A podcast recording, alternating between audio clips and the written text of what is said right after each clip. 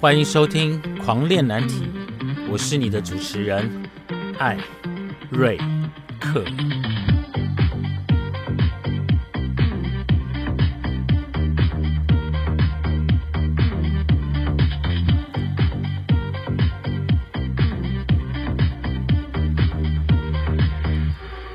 我们聊难题，聊青春，聊叛逆，聊出柜。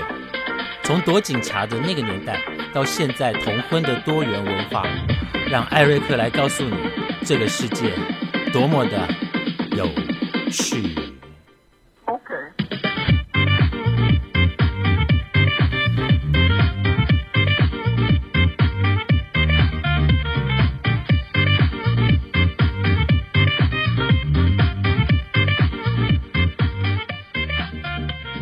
各位听众，晚安！现在是二零二三年二月十八号清晨一点五十六分，我要赶在两点半下班，所以呢，现在哎，我好好几天没有录这个狂恋难题了。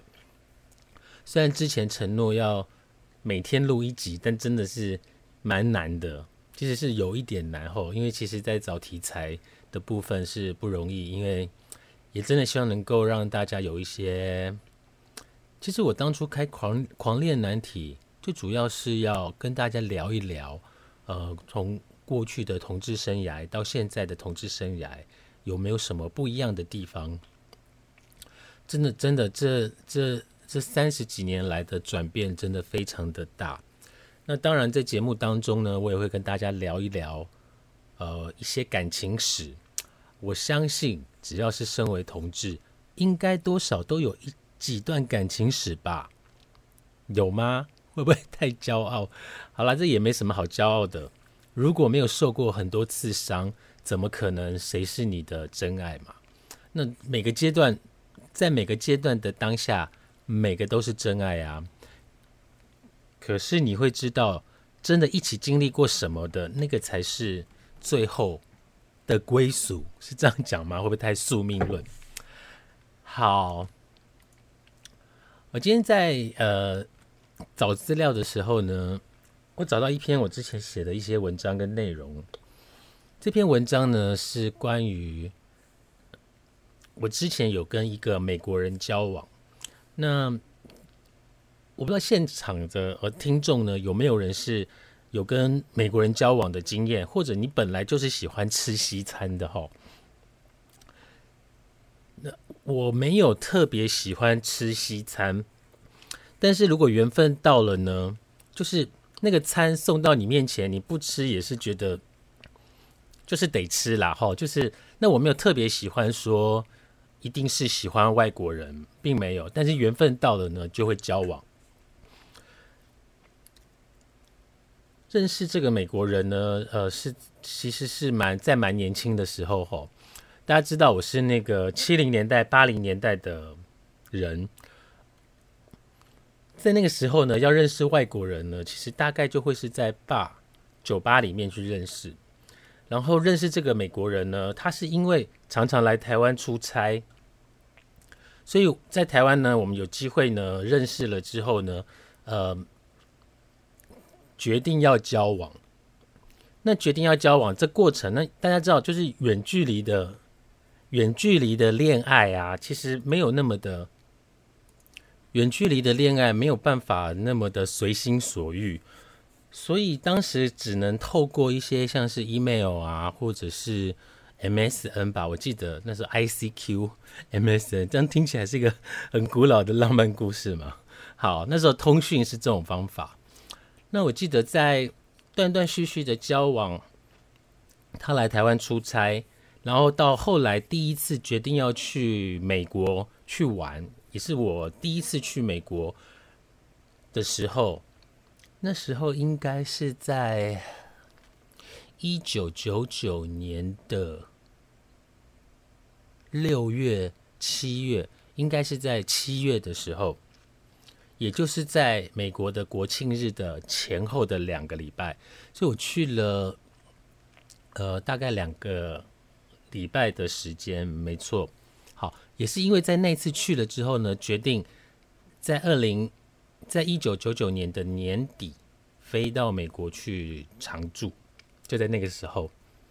好，所以我今天找到这篇文章呢，我从头再去看了一遍，觉得嗯，其实还是感触挺深的哈，就是也蛮有画面的。这样会不会让你们以为我交往过很多人？其实没有，好不好？那个各位听众，你到前面去听，我真的认定的，真的没有几个。在我三十五个同志历史，三十五年的同志历史里面，真的不算多。好，那个真感情的，真的不算多。哎，我自己讲的都害羞。好，所以呢，我找这篇文章，今天想跟大家分享这一篇文章呢的主题叫做“幸福温暖”。我很喜欢看我的男朋友穿我衣服的感觉，我也喜欢偶尔赖皮的抢他的外套穿在身上。对我来讲，这是一个非常亲密的表现。我呢是一个非常喜欢拥抱的人。如果在坝里面呢见到朋友，我会拥抱他。那如果男朋友回来出门前或者是回来呢，我都会抱一抱，或者是亲一下。那在机场告别的时候呢，我会抱一抱即将分开的人。拥抱这件事情让人类的距离拉近了许多，而穿上喜欢的人的衣服时，就好像他时时刻刻是环抱着你，也是一直陪在你的身边。中国人呢，其实是不习惯拥抱的，更不用提说会在脸上做亲吻的这个。动作，我曾经呢和一个美国人交往，断断续续的相处，再加上呃我住在美国的时间呢，呃大概我们在一起交往有两年多。其实我非常喜欢那种时刻可以拥抱的亲密感。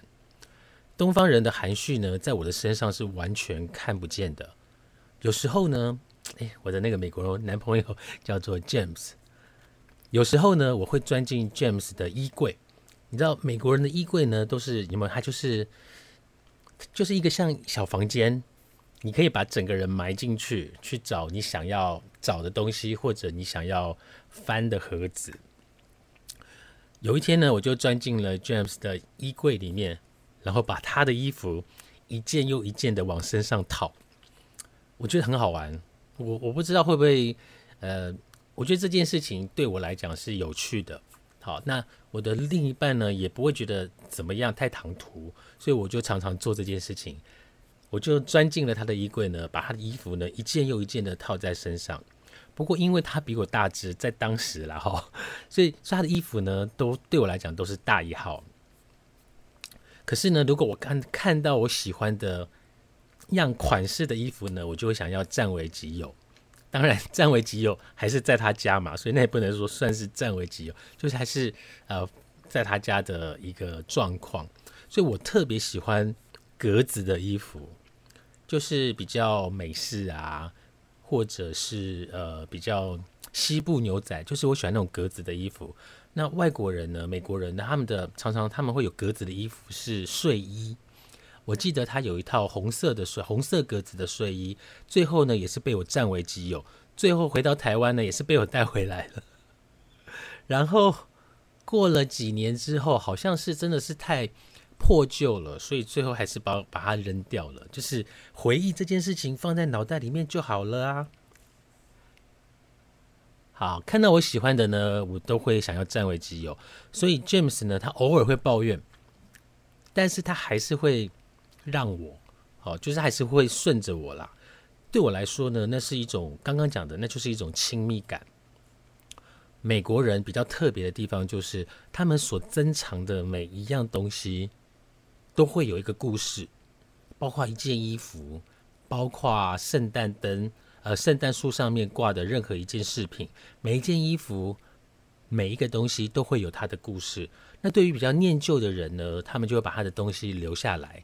那 James 他本身是一个非常敏感的人，所谓的敏感是说他是比较容易容易嗯感动，或者是容易因为感动然后流然后热泪盈眶那一种的。就是他很容易心思比较敏感啦，应该是这样子说。所以他所收集的每一个东西呢，都会有一个故事，甚至连一个碗盘都会有属于他自己的故事。我我说过，其实，在一路走来呢，我遇到我很幸运的遇到的每一个在一起的另一半，对我都非常的好，包括了 James，他也是一个对我非常好的一个男朋友。记得有一次去美国之前，然后他因为出差来到了台湾，那因为那时候我们已经决定，我在七月的时候要自己飞去美国跟他。在一起两个礼拜，刚好也是美国的国庆日，所以，我我我就决定要在，呃，当时要跨跨出心理的障碍，要自己飞去美国。所以他在那一次来台湾的时候，他就告诉我非常多，呃，关于海关怎么进海关，怎么出海关，跟海关对话，比较不容易被关到小房间。好，就他很细心的为我解说说该如何从旧金山转机到纽泽西。那转机中间的两个小时呢，我可以做什么事情来打发时间？所以他细心到呢，连中间的这段时间都告诉我我可以做些什么事情。甚至呢，他在我的笔记本上画了该如何出境的路线图，因为当时手机。没有那么的方便跟发达，就是你可以什么自己搜寻 Google 啊，根本那时候是没有这种状况的哈。所以他会在我的笔记本上画了一个图，告诉我说你到什么地方你要左转，该左转了之后你会进到海关。那遇到海关的时候呢怎么样？然后他还告诉我，如果我在国际机场呢迷路了，或者是需要帮忙跟救援，他告诉我我应该从哪里找到协助。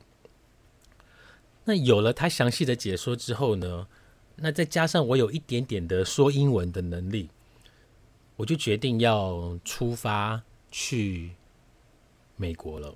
好，就决定出发去美国了，而且是一个人。哇塞，好嗨哦！当时怎么那么勇敢？我现在回想起来，就是哎，一个人踏上飞往美国的班机，也真的是太厉害了哈。那那一次呢？因为他常常出国出差，所以他累积了很多的里程数。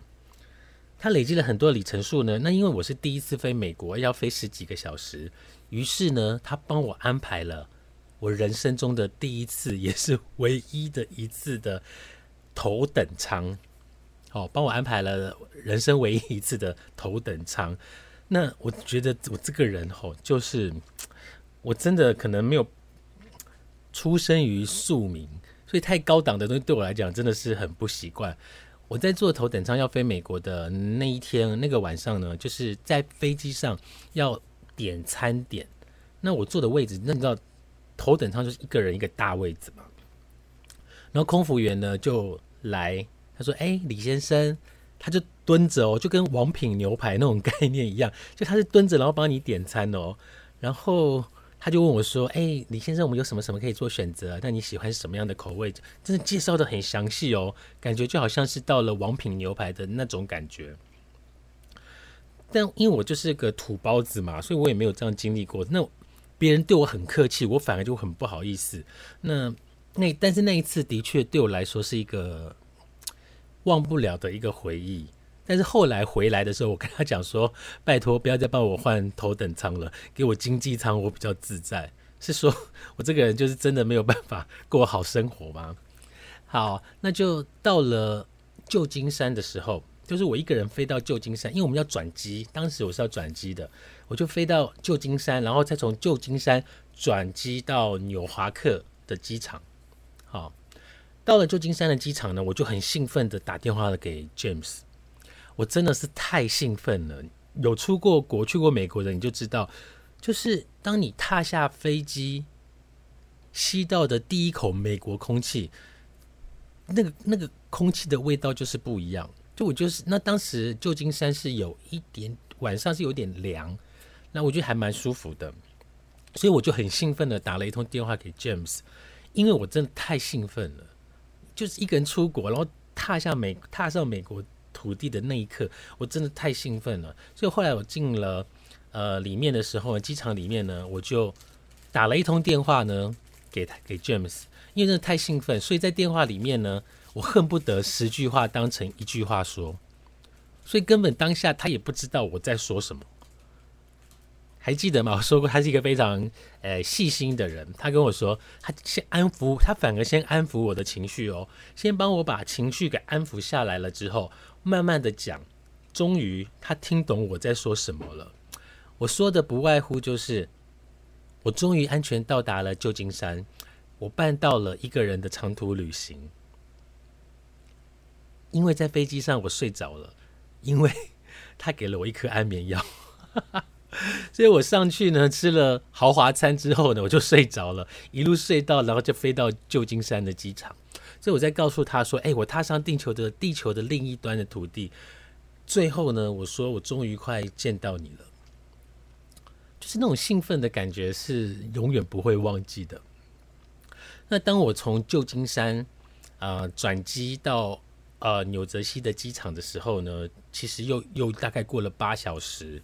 那在中间呢，我在旧金山的机场，我做了什么事情？我好像我去洗澡，就他那有个中途站，那你可以在旅客可以在那个地方做洗澡的动作，他连那个洗澡的券都给我了，票券都给我了。所以当我抵达纽泽西的机场的时候呢，又是八个钟头以后的事情了。所以其实我真的蛮累的，就是长时间的飞行，然后转机跟兴奋，大家知道兴奋过后呢，就会。很容易就疲累，所以我已经是累到不得了了，但是心里面还是属于很亢奋的那个状态。当我走出出境的大门的时候呢，我迎面看来的呢就是 James 很熟悉的笑容，然后呢，他给了我一个熟悉的大拥抱，就是特别的紧，就是抱拥抱的特别的紧。我想他应该也很想念我，在当时我也是真的很想念他，所以呃。但是我有蛮高兴、蛮庆幸的一件事情，就是因为大家知道，就去美国，当你去到一个地方，一下飞机接机的人就会给你一个大花圈。我当时很怕他给我一个大花圈，或者拿一个立牌，就是说 Mr. Lee，那当然是旅游才会发生的事情了哦。那很高兴的是，他不是给我大花圈，是给我一个拥抱。那当时呢，他就开着车，那他可能也很兴奋，笑容一直挂在他的脸上。我知道他很开心。我也很兴奋，因为我第一次踏上美国的土地，沿途的风景，因为我们那时候是住在纽泽西的一个叫做 Morristown 的地方，他慢慢的开车，我就在旁边很兴奋的看着所有街边穿越过的任何的景色，就是在他们眼里看起来很普通的，在我的眼里看起来都是非常的美丽，就像就像明信片里面。看到的那些照片是一样，房子我也很兴奋，花园我也很兴奋，有有旁边有路跑过，我也觉得很兴奋。所以我到那个时候，我都还不敢相信，说我已经人在美国了，就是那种飘飘然，很感觉是很不真实的。然后我发现哦，美国人的房子真的就像童话故事里面一样，就是有鲜艳的颜色，然后屋顶尖尖的。然后有庭院，有花草，然后有有前院后后院，真的就是属于这样。那房子大概就是一层楼，一层楼，然后有有还甚至还有什么玻璃花园之类的。所以我觉得西方的文化跟东方的文化真的差异很大。那到了家里的时候呢，James 就帮我提着行李，然后带着我走进他家。一进门的地方是他的办公室。那他办公室是一个独立的一个房间，所以有一点点的凌乱，但是看得出来他平常很忙，因为他是不需要进公司上班的，所以他的办公室什么设备都有，印表机、嗯，电脑设备、办公桌，很多的文件档案都在家里面。他们是久久才回总公司开会一次的那一种呃工作人员。那再来呢是客厅。还有高级的视听设备，怎么说高级呢？在我眼里，美国人用的东西就是高级。好了，我是有一点崇洋媚外哈。舒适的沙发，美国人的沙发就是比我们大，美国人的什么都很大。包括他们的披萨、他们的汉堡、他们的牛排，包括他们的卡车。天哪，他们的卡车就是你知道，就是我们看那个 gay 片的时候，然后卡车司机开的那种卡车的有没有？就是那种卡车超级大、超帅，变形金刚对。然后呢，还有舒适的，刚刚讲舒适的沙发和一张后来被我占为己有的躺椅。哇，那躺椅真的太舒服了。餐厅呢跟厨房连在一起，很大哦，就是有中岛的那一种。厨房的正上方呢开了一扇天窗，哎。就是你在做菜的时候往上抬头，你可以看到星星、月亮、太阳。好，然后呢，厨房就这样有一个天窗在上面，然后阳光呢就可以直接这样洒进来。所以就在那个时候呢，我进门的时候，进到厨房的时候呢，我看见厨房上方的柜台上面，就橱柜上面挂了一张写着英文写着 “Welcome to the USA for Eric”。就是你的一生当中，不是你的，是我的。我的一生当中，好像没有那么的被受欢迎过，或者是那么的被重视过。所以有一个人这么重视，因为你这一次来美国，这么重视你，在橱柜上面贴着 “Welcome to the USA for Eric” 的时候，其实当下真的会，我不是个。感性或敏感的人，但是当下真的也会有一种眼睛热热的，所以生平第一次被这样的欢迎，换作是各位听众，你能不感动吗？你能不感动吗？我觉得很难哈。所以 James 的那个心思缜密呢，大概这个时候就可以知道了。所以那个时候应该是九九年六月底的时候，六月六月底七月初的时候。在美国呢，那时候第一趟去美国呢，在美国待了十四天。那 James 带我去了纽约好几趟，从我们那边开车去纽约的城市，大概需要花四十到五十分钟，不塞车的情况下，那会经过一个隧道，然后从经过隧道之后就进到了纽约。进到了纽约之后呢，其实纽约的每个街道，它有很多单行道嘛，那它有很多的塞车的状况。所以，所以我并不是说真的每次都需要进纽约去玩，或者是吃饭或干嘛。但是因为对我来讲这是第一趟，所以 James 呢就带我去纽约好几次，甚至呢带我去看了百老汇的歌舞剧。我记得那时候我们看过第一次的歌舞剧是，呃，歌剧是《西贡小姐》Miss Saigon，然后当然他也带我去看了歌剧魅影。还看了一个迪士尼的什么，我忘了，因为迪士尼那个我看不太懂。歌剧魅影跟呃西贡小姐是我比较有感触的。那包括了百老汇的歌舞剧、中央公园的大游行，好过过国庆日大大游行，还有时代广场，现在叫时报广场附近的一些很厉害的餐厅。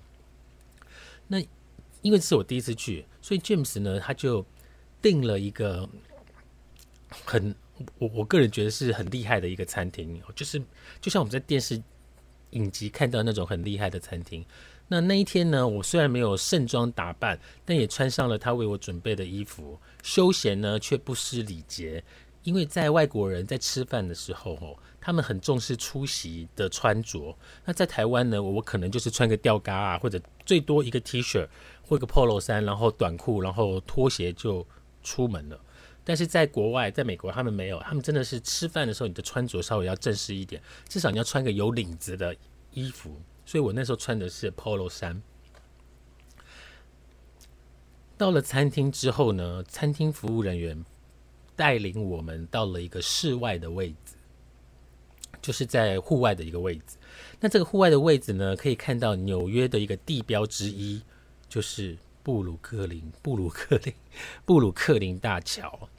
就是你在我的我在我的位置上看出去，我可以把整个布鲁克林大桥收在我的眼底，不是那种我们去旅游的时候，然后在布鲁克林的第一道门下面，然后只能看到一道，他是真的坐在他餐厅的上面的户外的位置，然后看出去可以看到整个布鲁克林的大桥。